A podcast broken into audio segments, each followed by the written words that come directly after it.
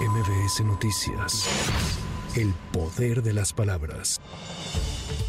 Tras la reunión de alto nivel entre México y Estados Unidos en materia migratoria, la cual se llevó a cabo en Washington, la canciller mexicana Alicia Bárcena señaló que México está listo para abordar esta problemática, pero aclaró que no solo es un asunto de México y Estados Unidos, por lo que confió en que los demás países se solidaricen. Y aquí estamos, eh, creo, muy listos para abordar las causas estructurales de la migración, los factores que contribuyen a la migración irregular y sobre todo cómo trabajamos conjuntamente para abordar este tema. En beneficio de la gente, sí, pero también, sin duda, de manera que los demás países de la región se solidaricen con México y con Estados Unidos, porque esto no es un problema solo de nosotros.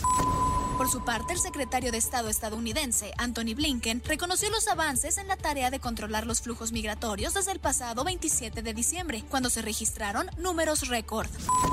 Al inicio de este 2024, la canasta básica alimentaria registró un incremento de 1.87%, lo que representa más de 33 pesos. Así lo reveló la Alianza Nacional de Pequeños Comerciantes, AMPEC. Cuauhtémoc Rivera, presidente del organismo, destacó que en un estudio realizado en los 32 estados del país, los pequeños comerciantes reportaron que los productos básicos que consumen las familias tienen un precio de 1.829 pesos con 40 centavos. Los productos que más aumentaron en el último mes fueron el tomate, que pasó de costar 27.60 el kilo a 47.80. La cebolla con un 43.04 que pasó de costar 31.33 el kilo a 44.81. El tomate verde que se encareció un 18.71 que pasó de costar 29.40 pesos el kilo a 34.90. Una pieza de pollo se encareció un 10.78% que pasó de costar 72.47 la pieza a 80.28.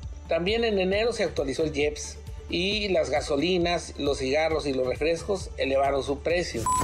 Erubiel Ávila, exgobernador priista del Estado de México, anunció este viernes su adhesión formal al Partido Verde Ecologista de México. En un evento público que se llevó a cabo en Ecatepec, Erubiel Ávila manifestó sentirse contento por formar parte de la que dijo es su nueva gran familia verde.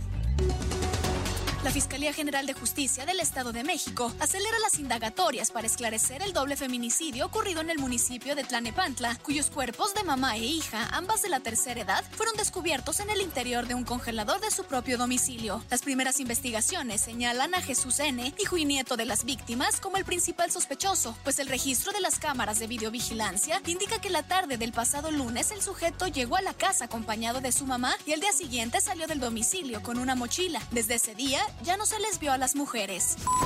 Para MBS Noticias, Tamara Moreno. MBS Noticias. El poder de las palabras.